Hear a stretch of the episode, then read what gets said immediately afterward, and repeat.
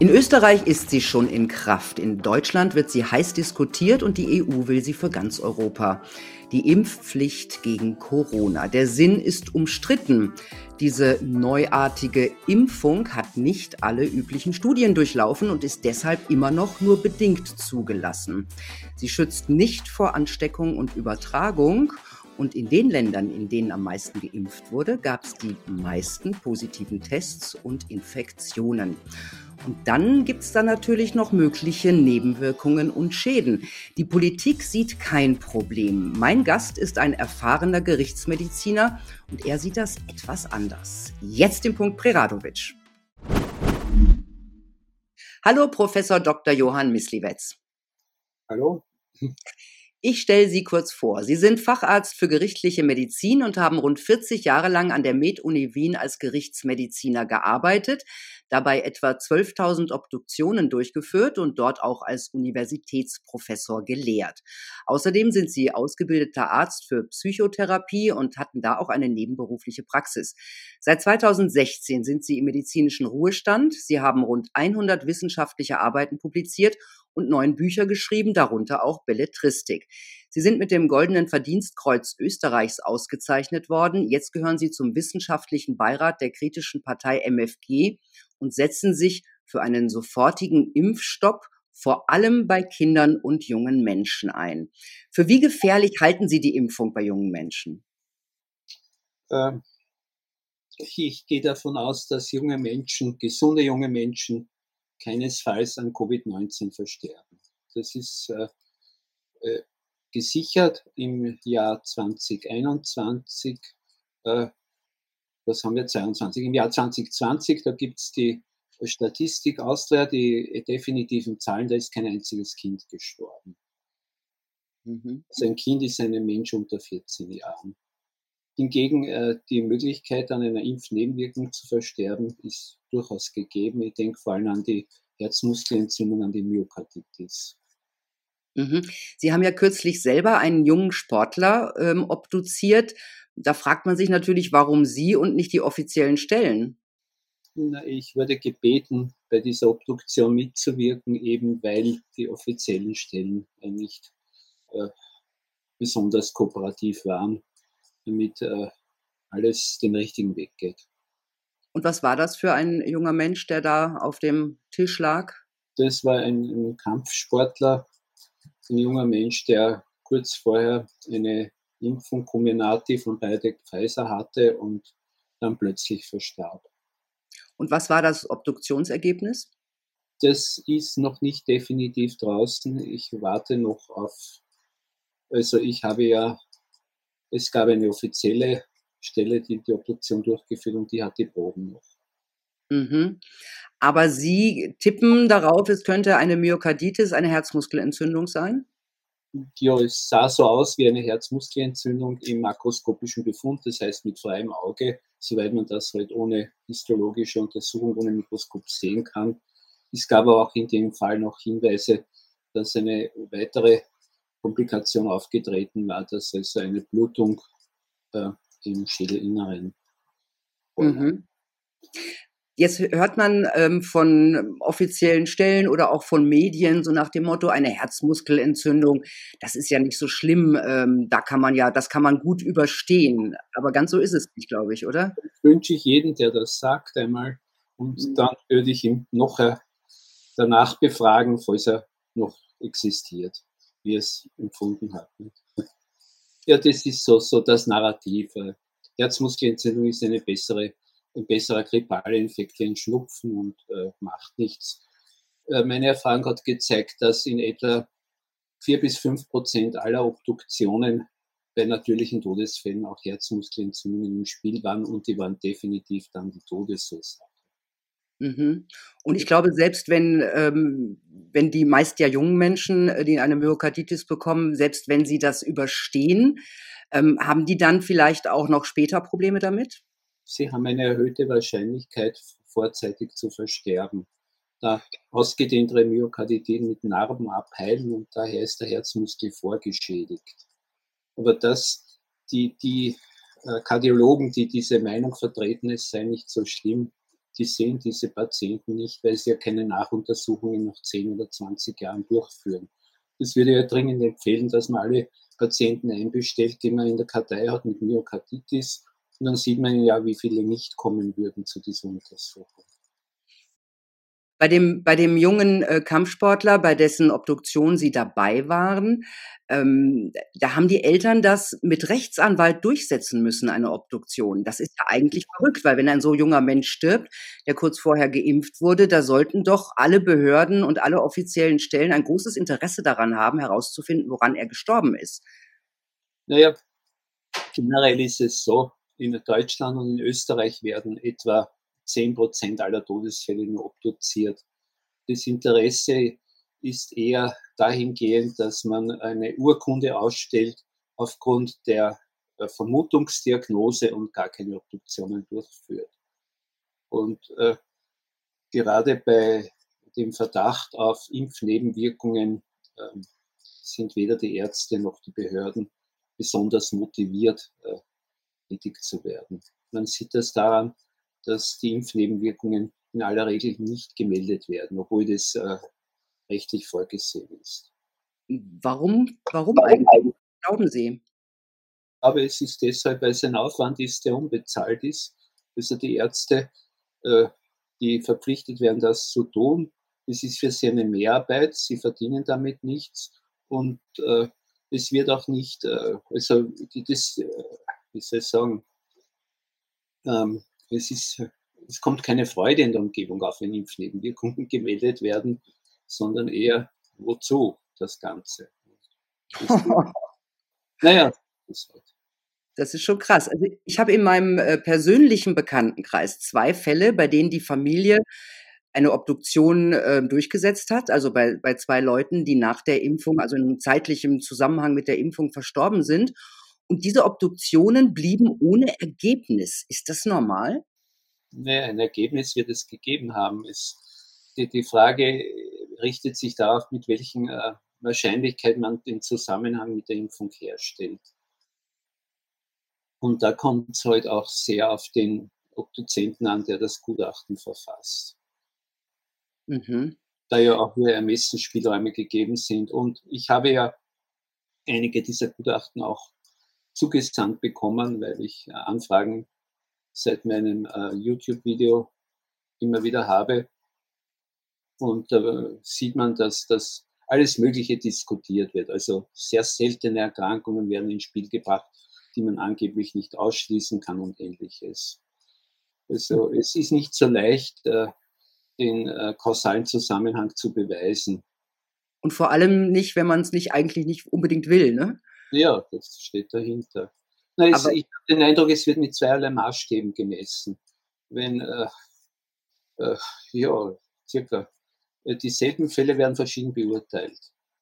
Sie meinen bei Corona-Toten und bei Impf möglichen Impftoten? Ja, ja, ich sage ich sag immer folgenden Fall. Nicht eine Frau mittleren Alters, sagen wir 50 Jahre alt, äh, äh, hat eine Corona-Infektion, sie kommt ins Krankenhaus, liegt dort auf der Normalstation, es geht ihr zunächst gut, plötzlich klagt sie über Atemnot und stirbt und die Obduktion ergibt eine Lungenembolie. Dann ist in der Statistik drin als Corona-Tote und man sagt, ist eh klar, sie war durch die Infektion beeinträchtigt. Es kam zu einer äh, Blutverlangsamung, äh, einer Strömung der, des Blutes war verlangsamt in den Beinvenen, dann hat sie eine Thrombose gebildet, es wurde Lunge vertragen und hat den Tod verursacht. Ein kausaler Zusammenhang in der Statistik. Wenn dieselbe Frau zu Hause plötzlich stirbt, äh, eine Woche nach der Impfung, dann sagen die, na ja, es gibt ja immer wieder Lungenembolien bei jungen Frauen und bei Frauen mittleren Alters in der Menopause. Und diese Frau war eine Raucherin und sie hat die Pille genommen und das ist jetzt die Ursache. Aber vorher, wenn sie im Spital gewesen wäre, hätte es keinen interessiert, dass sie Raucherin war und die Pille genommen hat. Also mhm. hier wird der gleiche Fall verschieden bewertet, je nach zeitlichen Zusammenhang und nach der Grunderkrankung. Das heißt, abstreitet, im anderen Fall hochspielt. Das heißt, man kann im Grunde den Statistiken da nicht trauen. Ja, man kann den Statistiken schon deshalb nicht trauen, weil in neun von zehn Fällen eine Diagnose in den Totenschein kommt, die eine reine Vermutung ist. wir wissen ja in der Rechtsmedizin aus einschlägigen Untersuchungen, insbesondere aus Hamburg, dass in etwa 50 Prozent der Fälle dann eine andere Diagnose dahinter steht, wenn man nachobduziert und die klinischen Diagnosen überprüft. Mhm. Die Statistiken sind, äh, sagen wir so, weitestgehend falsch.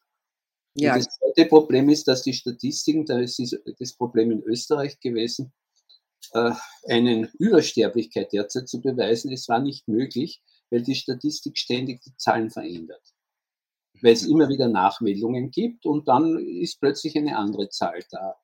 Und wir müssen abwarten bis in den April, denn dann gibt es erst definitive Statistiken der Statistik Austria mit den gültigen Zahlen von Vorjahr. Bis dahin haben wir irgendeine Zahl, man rechnet was aus und übermorgen kann es anders ausschauen.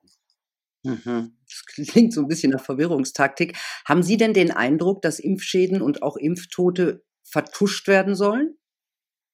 Ja, das kann ich nicht sagen. Das wäre ja die Frage nach der Motivation. Äh, äh, das wäre, das ist ein, äh, wie soll ich sagen, ein gefährliches Gebiet, hier etwas zu behaupten.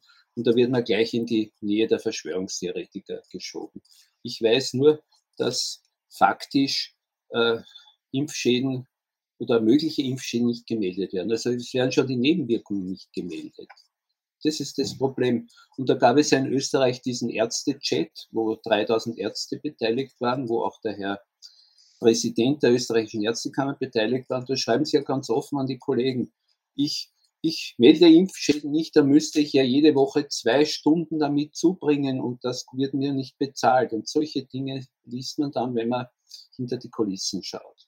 Ja, für die Zuschauer in Deutschland muss man sagen, dass dieser Chat in Österreich für einige Aufregung gesorgt hat. Mit ähm, Recht, mit Recht möglicherweise nicht für genug Aufmerksamkeit auf der anderen Seite wieder, weil in einigen Medien war darüber dann doch wenig zu lesen. Aber ich frage mich natürlich, wo bleibt eigentlich der Aufschrei Ihrer Kollegen? Die müssten das ja genauso sehen und wissen wie Sie. Die müssten doch sagen, hey Leute, wir müssen mehr obduzieren. Ja, es, es gab ja einen offenen Brief an den Ärztekammerpräsidenten, den haben 200 Ärzte unterzeichnet und darauf haben äh, zehn, die in einem Angestelltenverhältnis waren äh, zu äh, der Landesregierung, haben dann Probleme gehabt, ihren Job, Job zu behalten oder ihn verloren. Also so schaut die Sache aus. Aber leider ist es so wie in vielen äh, Fällen, äh, die wir aus der Geschichte lernen können. Also weder die Ärzte noch die Juristen sind äh, eine Personengruppe, die ein besonderes politisches Rückgrat aufweist, sondern diese waren ja schon willig in den Jahren von 1933 bis 1945 und jetzt sind sie es leider auch viele wieder. Ja, sogar bei den Hexenverbrennungen ähm, haben die Ärzte damals vorher, vorher die Frauen untersucht, ob sie auch bereit wären, quasi. Ja, ja, man schon damals mit Gutachten Geld verdienen, nicht? ist fähig für die Folter oder ist nicht schwanger, daher darf man sie verbrennen. Denn mhm. es wäre eine Todsünde, das ungeborene Kind mit zu verbrennen. Wahnsinn. Aber schwanger ist ein gutes Stichwort. Es werden ja inzwischen auch Schwangere geimpft. Soweit ich weiß, gab es in den Studien allerdings gar keine Studien über und mit Schwangeren. Ähm, für wie riskant halten Sie das? Naja, es, es wird davon gesprochen, dass ja die Zahl der Missbildungen und der Aborte massiv zugenommen hat. Ich, ich würde jeder Schwangeren, äh, also ich würde jeder Frau im gebärfähigen Alter abraten, sich impfen zu lassen. Weil äh, man muss ja immer die, die, das Risiko abwägen äh, gegenüber der Impfung. Also eine Impfung hat nur Sinn, wenn sie sehr sicher ist und wenn ich einen äh, schweren oder tödlichen Verlauf von etwas abwende. Das ist zweifellos der Fall, wenn ich mich gegen Tetanus impfen lasse zum Beispiel oder gewisse andere Beispiele. Aber bei Corona Covid-19 sehe ich diesen Zusammenhang nicht. Mhm. Welche weiteren Krankheiten und Komplikationen führen Sie noch auf die Impfung zurück? Da ist ja eine Menge ähm, im Schwange, also man, es wird von Thrombosen, von ähm, schlimmen ja. Entzündungen geredet, Gürtelrose, Aneurysma und so weiter. Was sind da Ihre Einschätzungen? Der Impfstoff, äh, die Spike-Proteine, der Impfstoff äh, betreten den Körper über die sogenannten AC2-Rezeptoren. Und die gibt es in verschiedensten Geweben. Äh, in der Lunge, es gibt sehr viele. aber es gibt es ja auch in der Gefäßinnenhaut, der sogenannten Endothel der, der Gefäße. Das ist die innerste Schicht. Und dort treten die ein. Und da kann es dazu kommen, eben, dass äh, die Blutgerinnung gestört wird äh, in irgendeiner Form und deshalb gibt es dann immer wieder Thrombosen, aber auch das Gegenteil, es gibt dann Blutungen. Man weiß ja. Und äh, Thrombosen an Stellen, wo man sie üblicherweise nicht sieht. Das ist, sind zum Beispiel die Hirnsinus, äh, also diese venösen Blutleiter im Kopf. Äh, das sind Darmgefäße, dort hat man normalerweise keine Thrombosen. Ne? Nur als Beispiel. Mhm. Ähm, offenbar wird auch immer wieder das Nervensystem beteiligt. Man hört ja von, von Lähmungen, Gesichtslähmungen, äh, Facialisparesen. Dann gibt es das Guillain-Barré-Syndrom, eine äh, Nervenschädigung, die äh, Wochen bis Monate später auftritt. Also äh, der ganz, es kann eigentlich so ziemlich jede, jeder Bereich im Körper davon betroffen sein, nach dem, was wir wissen. Aber mein Haupt, meine Hauptsorge betrifft äh, gar nicht so sehr die, die akuten Impfungen, Nebenwirkungen, sondern die Langzeitwirkungen. Wir haben also eine Beobachtungsdauer tatsächlicher Impfungen derzeit von etwas einem über, über ein Jahr. Aber trotzdem wird man nicht müde zu sagen, in zehn Jahren wird es also keine Probleme geben. Woher, wie, will man das, wie will man das wissen? Ja, ja. Wird jetzt ein Jahr das Wetter beobachten und sagen, das war der höchste Temperaturwert und das war der niedrigste und jetzt schließe ich auf zehn Jahre. Wie soll das funktionieren? Da kann, ja komplett, kann man komplett daneben liegen. Also äh, etwas vorauszusagen, das man nicht weiß, ist nicht seriös. Mhm. Aber etwas, was jetzt auch schon ähm, sich abzeichnet, zumindest sehen das viele kritische Ärzte und Wissenschaftler so, ist, dass diese Impfung möglicherweise auch das Immunsystem auf Dauer schädigt. Ja, daher, äh, ich sehe zwei äh, Probleme bei den Langzeitwirkungen. Wie gesagt, es ist nicht sicher, wie es ausgehen wird. Wir alle hoffen, dass es nicht stattfindet. Aber die eine Möglichkeit ist, dass das Immunsystem sehr geschädigt wird, indem es zu sehr stimuliert wird, dass Autoimmunerkrankungen zunehmen. Und die andere Frage, die für mich nicht eindeutig beantwortet ist, ist, können wir zukünftige äh, Krebserkrankungen ausschließen. Und es wird ja auch diskutiert, dass jetzt plötzlich die Tumorrate sich verändert und dass äh, Krebserkrankungen viel aggressiver werden, sogenannte Turbokrebse sind im Gespräch.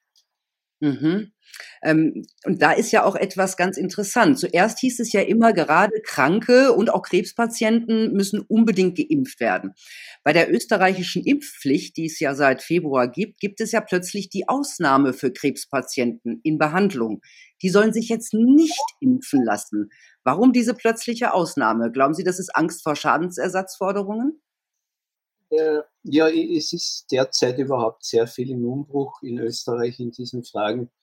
Äh, Im Gesetz war es so formuliert, dass, dass es Ausnahmen geben soll, die aber nur die Akutphasen betrafen. Also zum Beispiel jemand hat eine multiple Sklerose, den soll er während des Schubs nicht impfen, aber wenn er keinen Schub hat und gerade stabil ist, dann hätte man ihn impfen können.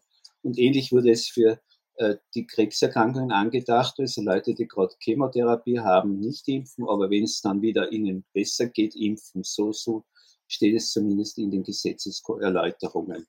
Jetzt beginnt Österreich die, die, äh, die Politik etwas zurückzurudern. Das hat eine Fülle von Gründen. Äh, offenbar ist der Widerstand, der aufgetreten ist, äh, viel, viel höher als erwartet. Ein anderer Grund ist, dass die MFG als neue Partei auftritt und die etablierten Parteien fürchten Stimmverlust gegenüber diesem Neuankömmling. Der dritte Grund ist, dass ja sehr viel Negatives zum Vorschein kommt. Wir haben voriges Jahr drei verschiedene Kanzler gehabt. Das zeigt ja die politische Situation. Und es sind viele Chats veröffentlicht worden, wo es um Postenschacher, um äh, Beschimpfungen von politischen Gegnern und ähnliches geht. Also es ist jetzt wieder eine ein bisschen leichtere Situation, aber man darf sich nicht täuschen lassen. Äh, die Regierung will auf lange Sicht die Impfung durchziehen. Jetzt rudern sie ein bisschen zurück, weil es nicht so leicht geht, wie sie dachten. und weil sie auch um ihre Jobs fürchten bei einer Neuwahl. Ja, die also in Österreich, auch für die deutschen Zuschauer, die ÖVP, die Regierungspartei, die den Kanzler stellt, hat eine veritable Korruptionsskandal ja. am, am ja. Ähm, der letzte Kanzler, der vorletzte Kanzler, muss man ja schon sagen, Kurz ist quasi nach Amerika geflüchtet in Silicon Valley. Ja, der zweite, der danach kam, ist jetzt wieder Außenminister. Ähm, aber ich möchte noch einmal auf die äh, Krebspatienten zurückkommen, auf diesen Turbo. Ja. Ähm, das heißt ja, die Onkologen schlagen Alarm und sagen, das ist ein ungewöhnlich beschleunigtes Tumorwachstum ja. bei geimpften äh, Krebspatienten. Woran kann denn das liegen? Naja, ich kann hier nur spekulieren, so wie alle. Ich könnte mir vorstellen, dass die, dass die Antigene durch die Impfung äh, doch nicht äh, so äh, wirken, wie sich äh, die Firmen das vorstellen, sondern dass hier auch äh, ähm, eine Veränderung in, in, über Umwege der DNA stattfindet. Das könnte ich mir vorstellen.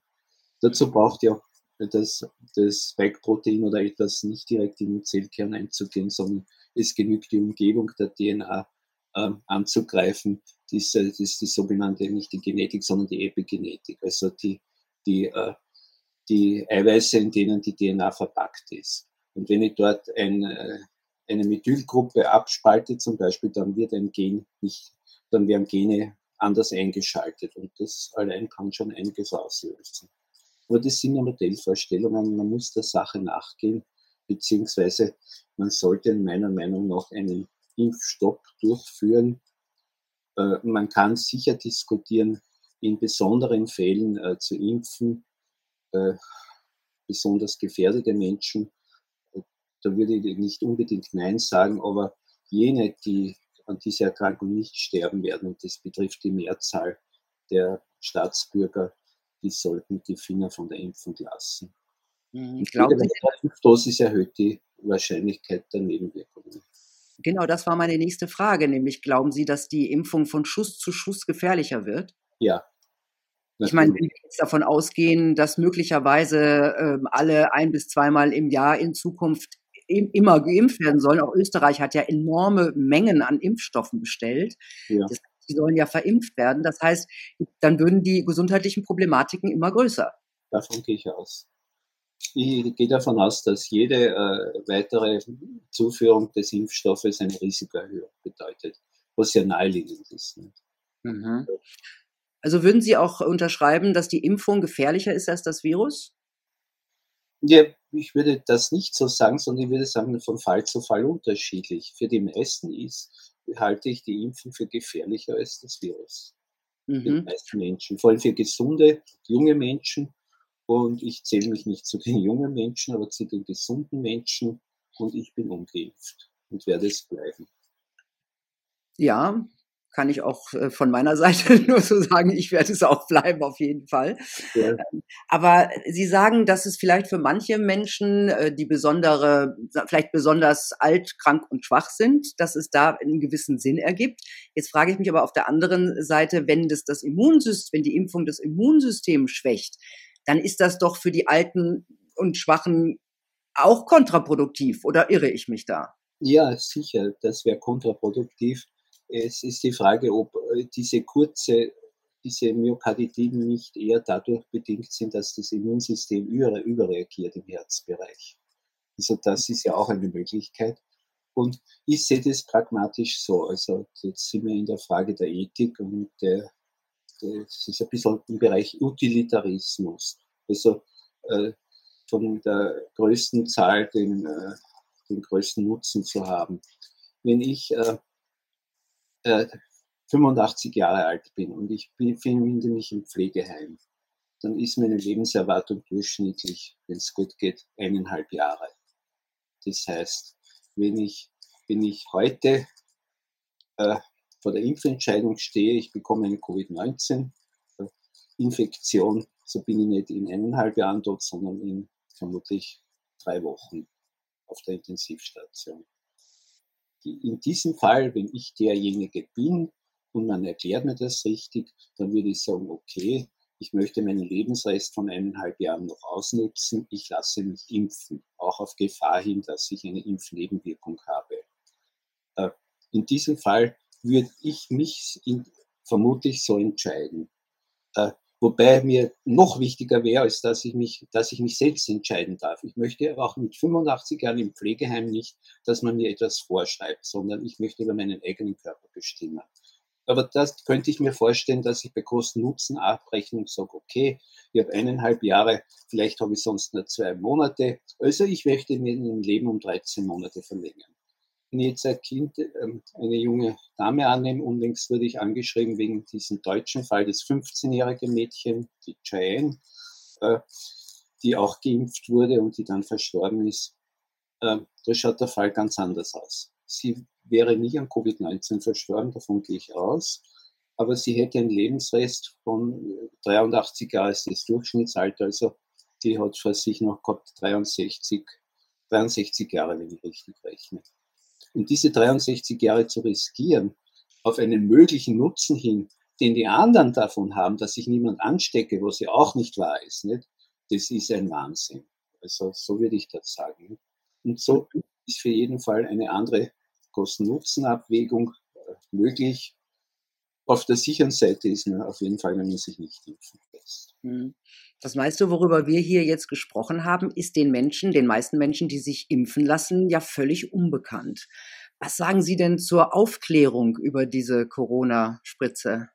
Naja, ich bin ja nicht dabei, aber ich nehme an, dass sich das so abspielt, dass man denen äh, die sich impfen lassen, den Bogen vorlegt.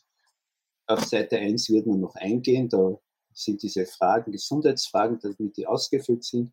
Und dann wird in Seite 2 überreichen und sagen, hier unten unterschreiben Sie und die werden unterschreiben. Ich glaube, das ist die Aufklärung, realistisch gesehen. Und man sollte sich einmal mit versteckter Kamera ein paar Aufklärungen mitfilmen, dann hätte man ja ein klares Bild, wie Aufklärungen tatsächlich stattfinden.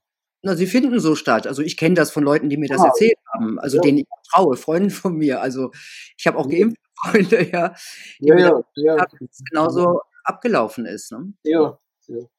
Ja. Ja, ähm, Fall ist noch die Frage, haben Sie irgendeine Frage? Ach nein, na dann wollen wir mal. Jetzt circa so wird das ablaufen. Mhm. Aber wenn die, wenn die Impfpflicht kommt, oder besser gesagt, sie ist in Österreich, ist sie ja schon da, ähm, wie kann man dann immer noch ähm, Haftung ausschließen? Eigentlich doch nicht. Wenn man gezwungen wird, sich impfen zu lassen, dann muss doch der, der einen zwingt oder der das vorschreibt, doch eigentlich die Haftung übernehmen. Das ist meine Rechtsansicht, äh, dass hier alle diese Begriffe Haftung, Aufklärung neu zu definieren sind. Denn A, wozu brauche ich überhaupt eine Aufklärung, wenn ich eh nichts entscheiden kann? und B sollte der, der es ausführt, die Haftung übernehmen. Daher ist eine der Ideen, die im Schwange sind von vielen Anwälten und zum Teil auch von der MFG, dass man den Arzt haftbar macht, der die Impfung durchführt. Das ist nicht, weil er der Schuldige ist, sondern weil er der am leichtesten erreichbarer ist. Man weiß, wer es war und man kann ihn eher, eher äh, vor Gericht zur Verantwortung ziehen und optimal wäre dann auf sein Firmen und auf sein Privatvermögen zurückzugreifen. Hingegen irgendwelche Firmen zu verklagen oder Regierungsmitglieder, die sie aussichtslos. Hm. So, also das, ja, man wird sehen, nicht? aber ich glaube, dass, dass da einiges auf uns zukommen wird, wenn, wenn es tatsächlich stattfindet. Mhm. Es gibt eben auch Plattformen für Impfgeschädigte, und äh, das ist die Frage, wie wird es rechtlich weitergehen? Ja, also Recht ist ja auch etwas anderes als noch 2019. Es ist ja alles, hat sich ja geändert. Ja, Wenig ja. positiv, würde ich sagen. Ne? Ja. ja. Das, das, Impfpflichtgesetz in Österreich an und für sich müsste auch äh, eine Haftung da sein und ein äh, Schadenersatz erfolgen. Mhm. Aber das schaut so aus derzeit, dass die ähm, anbieten für, ein, also für leichte Nebenwirkungen Einmalzahlungen von 200 Euro. Genau, und anderen werden gar nicht anerkannt. Und äh, für, für die Dauergeschädigten, da wäre theoretisch ein, eine Zahlung, eine höhere Zahlung drinnen, also von etwa 2000 Euro sprechen wir dann monatlich. Aber das, das, das ist eine Stelle, wo man hingeht und äh, davon ausgehen kann, dass diese Stelle alles tun wird, äh, festzustellen, dass kein Zusammenhang mit der Impfung besteht. Also davon kann man ausgehen. Genau, das passiert ja jetzt schon. Ja, ja, also in die Richtung geht's. Ne? Daher wird man, wird ohne Streit und ohne Gerichtsverfahren wird nichts zu holen sein. Und deshalb sage ich jedem Geimpften, äh, er ist dumm, wenn er Nebenwirkungen nicht meldet. Er muss sofort darauf bestehen, dass diese Nebenwirkungen dokumentiert werden. Denn das wird man mir später vorhalten. Sie haben ja gar nichts gesagt. Wenn es so schrecklich ist, wie Sie jetzt herumtun und vorgeben, warum haben Sie nichts gesagt? Das ist das nächstliegende, was ein Rechtsanwalt Ihnen sagen wird. Der Rechtsanwalt der Gegenseite. Mhm. Daher jede Impfnebenwirkung melden und ich würde sagen, mehrfach melden. Also ich würde äh, vorschlagen, mit eingeschriebenen Briefen, mit, mit äh, nachweisbaren E-Mails nicht nur an die Ärzte zu richten, sondern auch an die einschlägigen Institute. Das wäre in Österreich äh, äh ein anderes, bei Ihnen das Robert-Koch-Institut und dass das überall aufliegt. Mhm. dann hätten wir auch ganz andere Zahlen an Impfnebenwirkungen. Ich gehe von einer Dunkelziffer von, von 80 bis, also von einer 8 bis 9-fachen Dunkelziffer aus, die über den gemeldeten Nebenwirkungen gehen. Ja, das Problem ist, ist ja auch, was ich festgestellt habe, dass äh, Leute, die eine ganz klare, für mich ganz klare Impfnebenwirkung haben, zum Beispiel eine halbseitige Gesichtslähmung, ähm, die dann gefragt werden, ob das vielleicht von der Impfung kommen könnte. Nein, von der Impfung kommt das nicht, hat mein Arzt gesagt, das hat damit nichts zu tun. Das heißt, die gehen, so viele gehen ja gar nicht selber davon aus, dass es gar nichts damit zu tun hat und wollen das wahrscheinlich auch nicht, weil dann müssten sie sich ja auch eingestehen, dass sie einen Fehler gemacht haben und, und ja, ja, das ist sicher schwer, äh, dann umzudisponieren und zu erkennen, dass man äh, die falsche Entscheidung getroffen hat. Mhm. Das ist gegen die, das kognitive Dissonanz. Es passt nicht zu meinem Selbstbild, also daher ist es nicht so. Genau. Ja, vielen Dank, Professor Misliwetz, für diese Aufklärung, für die eigentlich andere zuständig wären. Vielen ja, Dank. Danke. Schönes Wochenende. Genau. Tja, Leute, ich bin ja grundsätzlich dafür, dass jeder für sich entscheiden kann, ob er diese, nennen wir sie Impfung, haben möchte oder nicht. Aber ohne echte Aufklärung ist das natürlich auch keine echte, freie Entscheidung. Also in diesem Sinne, ich wünsche euch eine gute Zeit. Bis bald. Tschüss.